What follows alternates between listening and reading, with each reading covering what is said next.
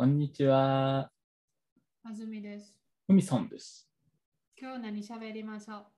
今日はね、あの、海外ドラマの話を今日はするんやけど、あミスターロボット、うん、ミスターロボットをおちょっと喋るな。ちょっとだけ喋るんやけど、ちょっと見るのをお休みしました。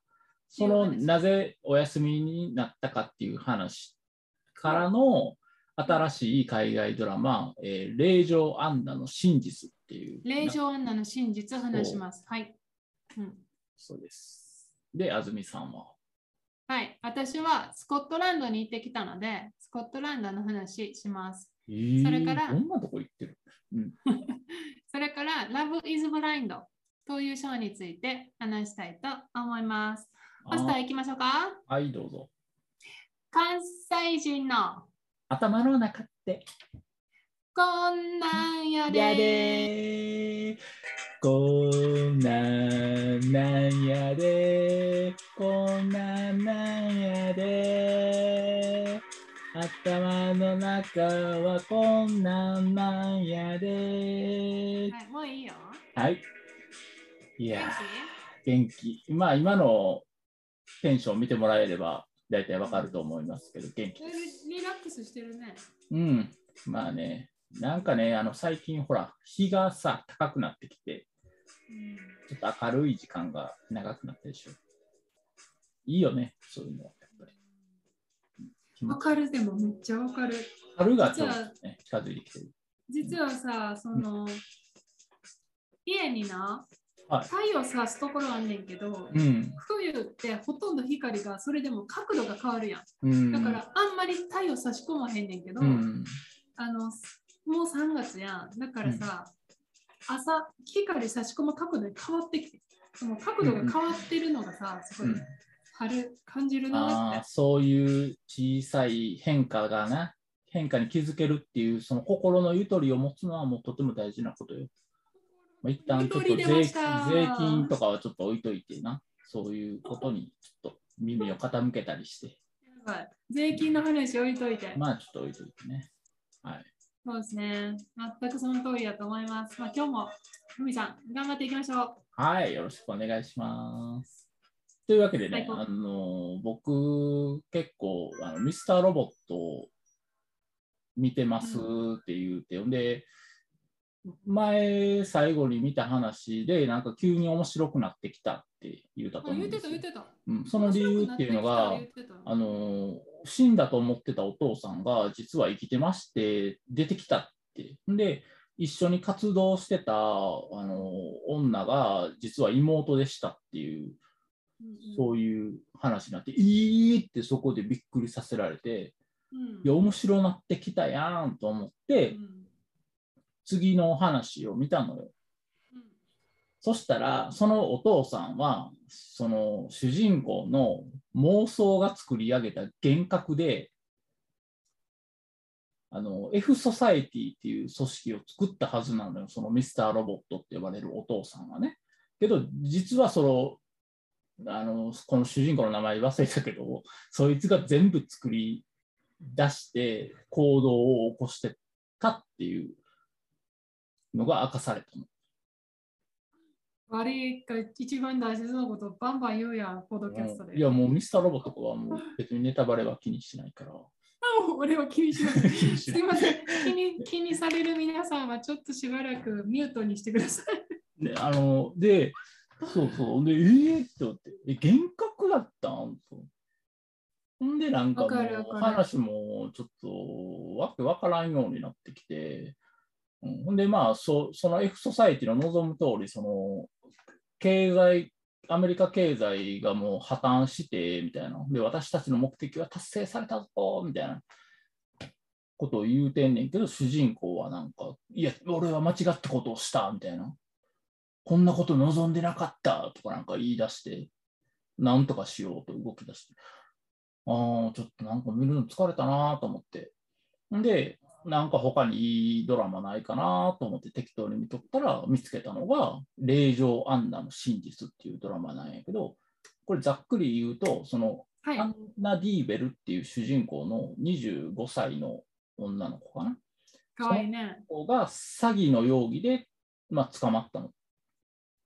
で、その詐欺の容疑っていうのが、なんか、私は資産家の、ドイツの資産家の令状で、なんか、何やっけな、なんかお父さんの信託財産みたいな、お父さんのお金がめちゃくちゃあって、それがそのうち私のものになるのよ、みたいなことを言う言うて、アメリカのニューヨークで、あのアンナ・ディーベル財団っていう組織を作り上げたくて、もう VIP が集まるクラブみたいな、そういうのをこう作るために、こういろいろ、あの各国のセレブとか、各方面の有名な人とか、あの超有名な弁やり手の弁護士とか、銀行の人とか、そのファッション関係の人とか、そういう人らを全員こう騙してきてんけど、ついに捕まって、で、それをその記者である、えー、何やったっけな、ビビアンやったっけな、が、その取材をして、どういうふうにこうみんな騙されたのかっていうのをこう暴いていくっていう話。私、これ番組で見たことあるな。あの、ドキュメンタリーかなんかで。あ、そうなんや。いや、有名やと思う。うんあのこのこの人自体は有名な詐欺師の多分おしゃれ詐欺師の実話がドラマ化って書いてるやん。そうそうそう。なんか、こうんの話は真実である完全なでっち上げ部分を除いてっていうのが、こう毎回テロップで流れんねんけど、うんあ、ほんまの話なんや。うん、この人のドキュメンタリー多分見たことあるな。なんかこの事件を追った何か。うーん。うん、なんかすすごいもうなんかほんまにあのほとんど何もない状態でニューヨーク来て、うんでう嘘だけでもうすごい作り上げていったみたいな。みんな騙されてんのよ。なんか一番面白かった話がまだ全部見てないねんけど、そのやり手の弁護士のおじいちゃんがおんねんけど、うん、その人がアンナと関わっていくにつれ、どんどん若返っていくっていうところが面白かった。じゃあ何何その完全にさマイナスマイナスじゃなくて、実際に彼女の嘘で何かがプラスに動いていったからみんなその人はなんか嘘に気づけなかった。そうそうそう。信じたっていうか、そのうん説得力あるのよね。けど、なんか1円も払ってないのよね。なんかクレジットカードが止められて使えないですとか言うかはいら、そのたんびになんかシステムのトラブルよとかなんか言って。ほんだら横におる金持ちが代わりに払ってくれてみたいな。ううんん、そんなだからそれを見てて思ったのが、このアンナもさ、何回もこのクレジットのトラブルになってんのに、同じこと何回もすんねんなとか思いながら、うん、見てた、うん見てる。うん最後どうなんのかなとなんかあけど、実話やったらあれか、ほんまの詐欺師なんやな。ななんか、なんかどんでん返しあるんかなと思って期あ待してたけあど、特にないんか、じゃあ。うん、あのもう分かってるああ本物の本物の話ですわ。ほんまは金持ちでした、みたいな話で、オチがつくんかなと思って。ああ、何やそれ。まあね、とにかくね、このアンナ・ディーベルちゃんがね、まあ、可愛いっていうのがとてもでかい。かわいいですね。うん。僕が海外ドラマを見続ける理由の一つとして、まあ、話の内容はもちろんのこと、その登場人物がいかに可愛いかっていうところにね。ほんましょうもないこと言うでしょ、このおっさん。分かってる。ほんま、しょうもないんですわ。でね、ねもう一個で気づいたんがね、ん？あ、どうぞ。あ、いいっすよあのいいっすよ。記者のバイオレットの吹き替えしてる人が、あのホームランドの、あうんと一緒なのよ。うんああこれは間違いい。ないなと。ああ、なるほどな。うんあ、なんか、何そうやな。ちょっとその話、私自分のと自分の時にもう吹き替えについて私も言いたいことあるから。おうん。そうそう。え、こんなところですか？ふみさんの今日の90%。うん、ちょっと短いけど。嘘あもう満足？はい。言いの言い残したことあった？らなんか言ってええやんで。えーっとね、あ最と、近忙しいとか。まあ、そう忙しいのもちょっとやってる人段落ついて、みたいな感じかな。わかった。うん。ほな、ベル鳴らしますわ。はい、どうぞ。はい。あのね、はい。スコットランド行ってきた話をしますわ。スコッスコットランド。トランド知ってる？知ってるよ、スコッチの発祥の地やろ。うん。スコットランドって、なんていう国？え？スコットランドはスコットランドやろ、だろ？うん、だろ？やろ？やろ？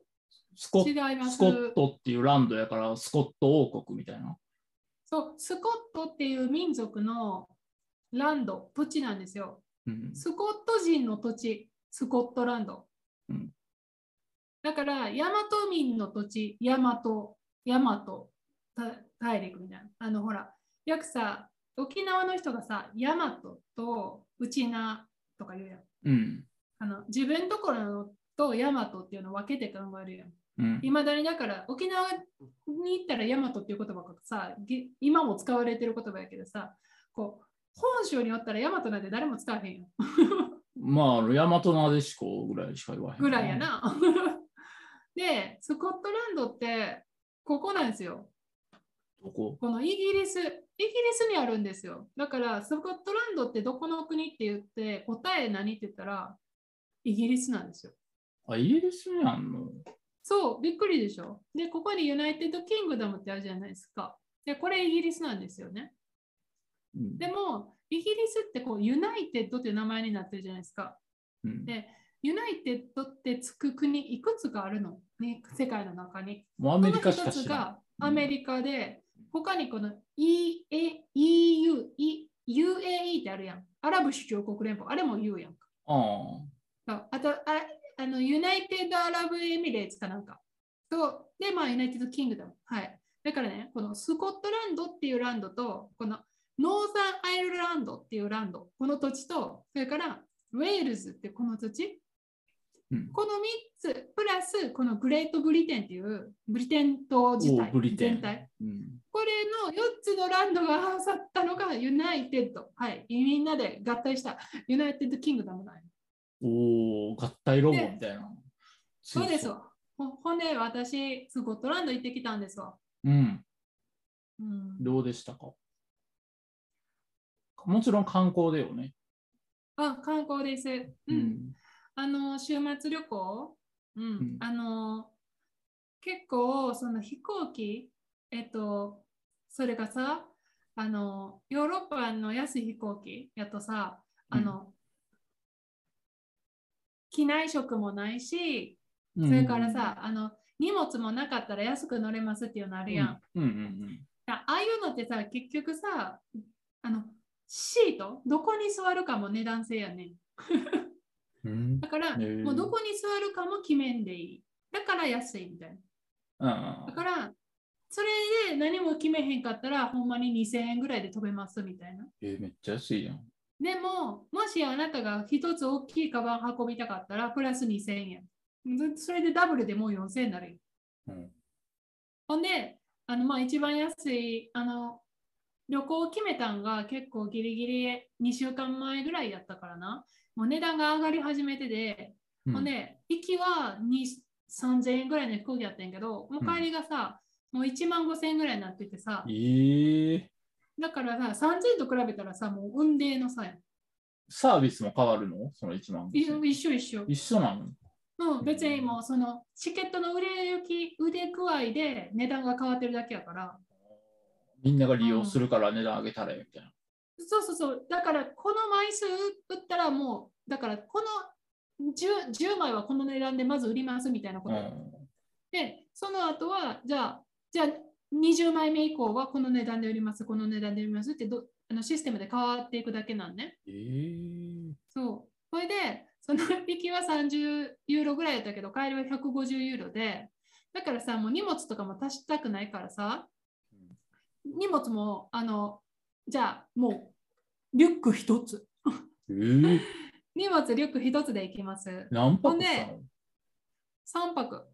?3 泊をリュック1つで？うん。合血やな。合血やろ。え、えー日本語やな。頑張ったな。そう。で、私が住んでるウィーンっていうところからな、うん、エディンバラっていうところ。エジンバラ。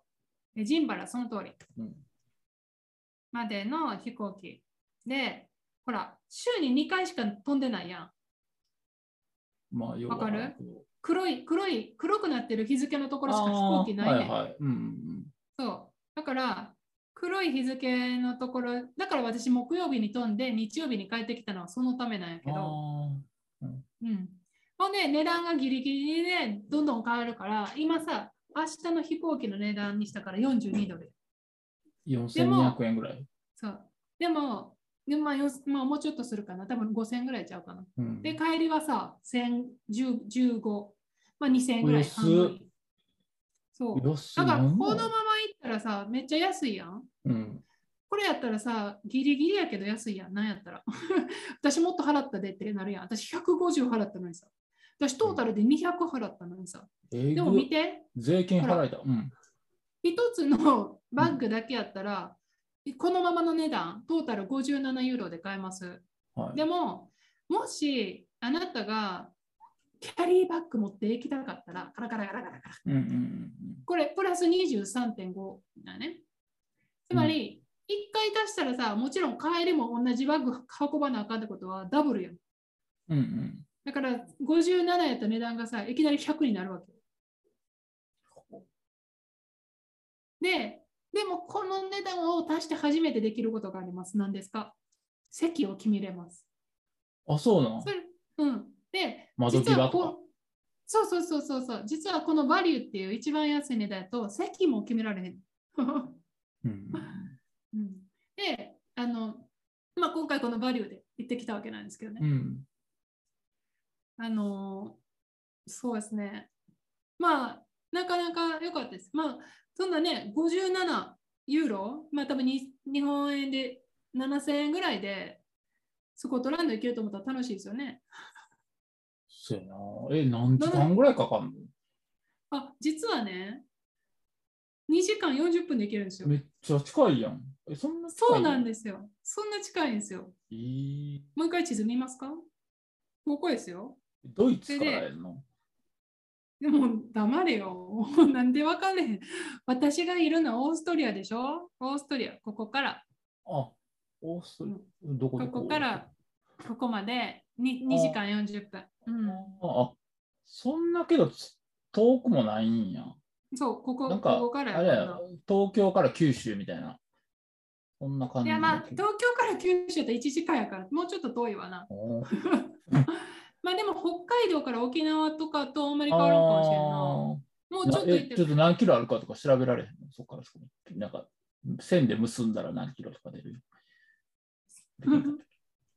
いや、できると思いますよ。ちょっと待ってくださいよ。うんあの、スキルが試されています、今。しょうもないこと言ってパ。ソコンのスキル。ほんましょうもないこと言うな。元元カスタマーサービスの人やから。ちょいちょいえ、ちょっとごめん。はい出えへんわ。やめとこうか。次の話行こうか。うん愛は盲目の話するか。で、そのな、あの、実は友達と現地で会いますっていうやつやって、ほんで友達と現地で見たのが、この Love is Blind なんですよ。ああ、はいはい。そうつながるのね。そうなんですよ。で、どうですか ?Love is Blind だと思いますか？ん？質問の意味がわからん。え、あ、その、愛は目が見えない。愛は盲目。愛は盲目だと思いますか、ああ、そうやな。時にはその周りが見えずに暴走しちゃうようなこともあるのではないでしょうか。その家庭があるけど、みたいな。その、その人といけない恋に走っちゃうみたいな。じゃあじゃあまずちょっと確認していい？うん。そう。日本語で恋は盲目やん。うん。で、これさ、なんどういう意味の言葉やと思ってる？えだからそう、恋はもう周りが見えなくなる。こ恋のせいで恋のせいで、あの、周りが見えない。ああ。恋は人を夢中にさせ、理性や常識を失わせるものだといううん、そう例え。そうそうそう。それ、恋は俺が今言うてん。そのこと。で、この、あの、ネットフリックスの Love is Blind ってそうじゃないんですよ。えーこれ何言ってるかって言ったら、うんブラインド、見えない状態でも人愛を見つけることができますかっていう、あの、リアリティショーなんですよ。ああ、だから逆全然に違う。全然違うねん。日本語の声は黙々との違いが激しすぎるねんけど。うんで、あの、アメリカでに、ここ2020年って書いてある。2020年に多分、あの、作られて、うん多分人気になったから、それの日本バージョンが出たんですよ。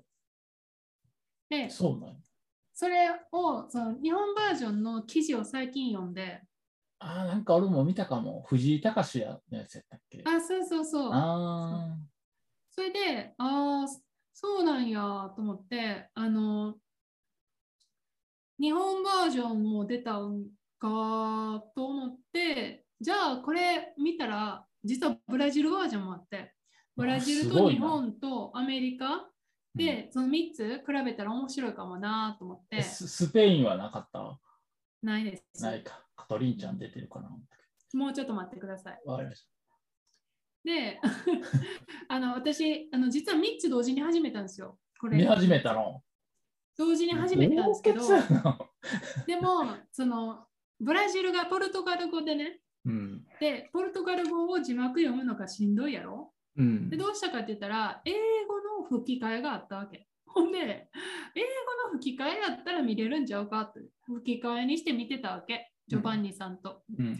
そしたら2人気がつきました。うん英語の吹き替え、ひど。えー、棒読み。あ、本当に。ああそうなんだよ。え、それでどうしたの？うん、それで。なんか、もうこの人たち、なんやったら、映像見てへんのちゃうかぐらいのひどい吹きあ替えで。ー。だもうからさ、字だけ読んでるって感じ？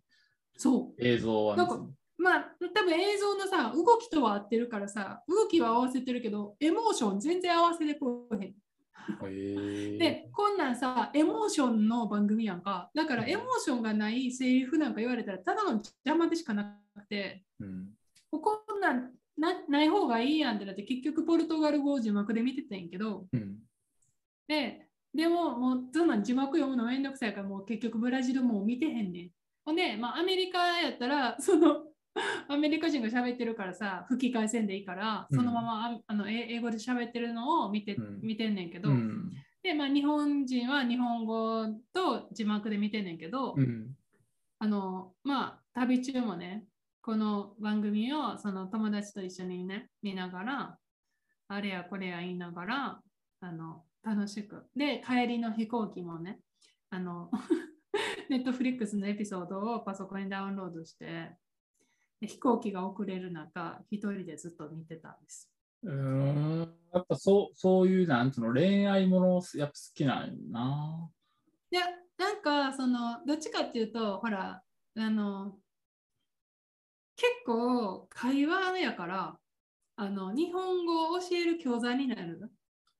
うんこの、この時この人こう言ってるけど、これこういう意味やで、みたいな。ああていう自分のスキルアップのために偉いな。そういうそういう、だから、その一緒に行ってる子、日本語勉強してる子やったからさ、うんいい話題になるわけよ。うんほんで、私がさ、これをさ、楽しんで見れたらさ、生徒にもこれがふ触れるやん。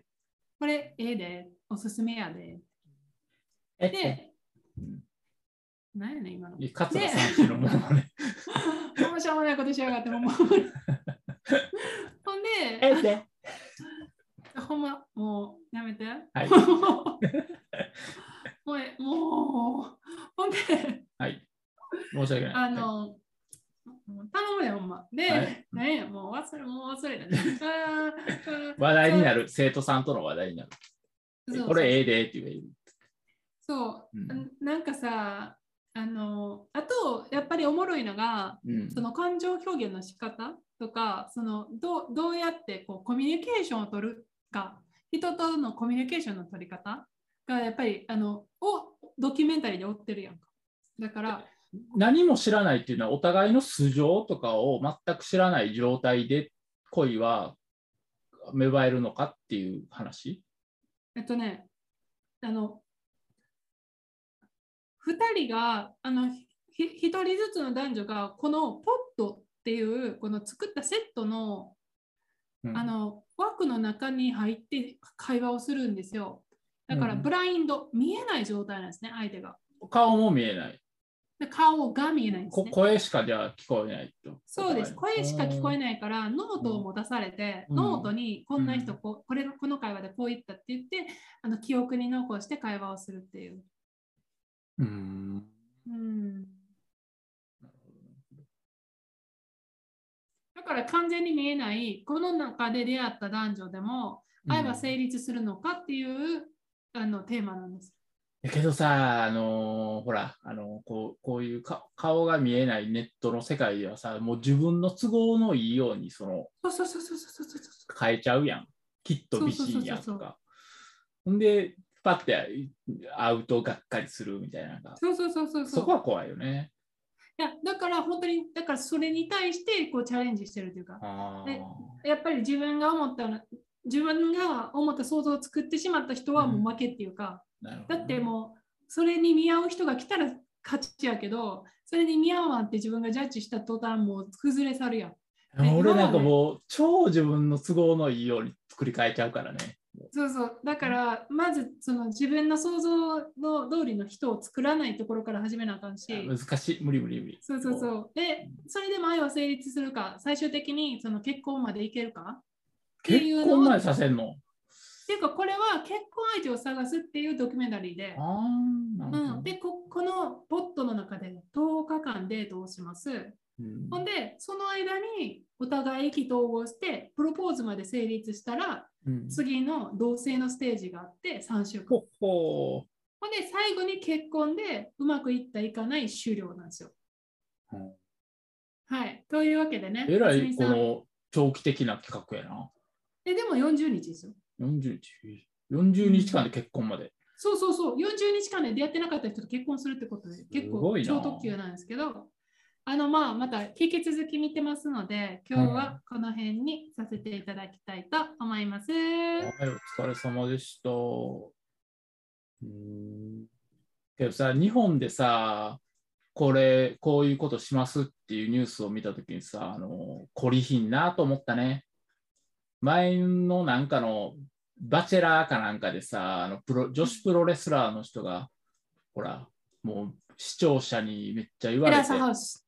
あテラスハウス、うん。うん。で、自殺っていう痛ましい事件があったばっかりなのに、またこういうさ企画を立てたら絶対なんか言われるんだからさ。あのテラスハウスとの違いとして思うのは、これもうシーズンで撮り終わるんですよね、1シーズンで。うん。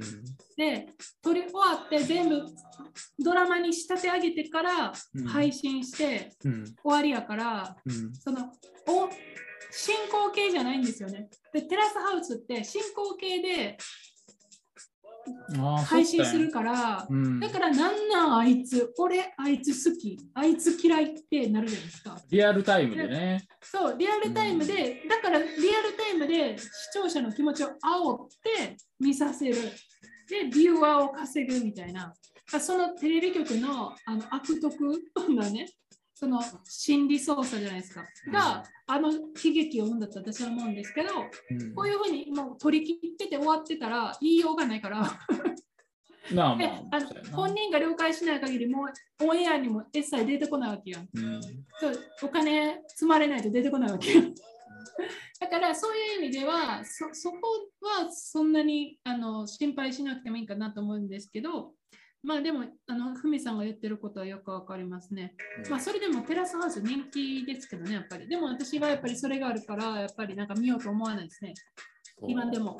うん、今でも人気ですよ、コンテンツ。いや俺全くそういう関係の見たことないからさ、まあ、その楽しみ方とかもよくわからないけど、そうですね。まあまあ、今日はこの辺で、まあ、はい、まあ、んとりあえずまあオファーがあっても俺は断るかな、そのラブイズブラインどういうこと？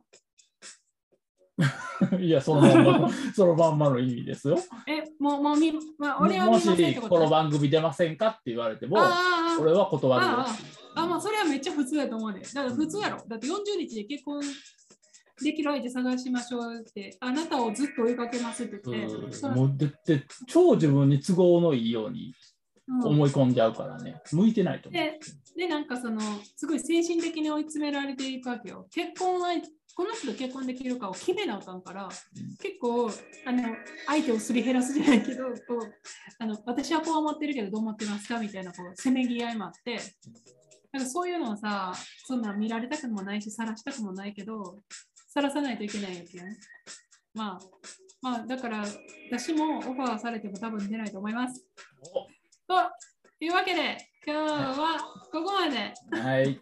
まあ、その前、我々みたいなね、そんなオファーが来るはずもないから、安心していいお。前ら、お前ら結婚するね。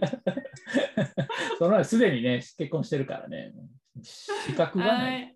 さようならやね。もう資格ないからな。お疲れ様ほでした。な、また来週。はい。バイバイまたね。バイバイ。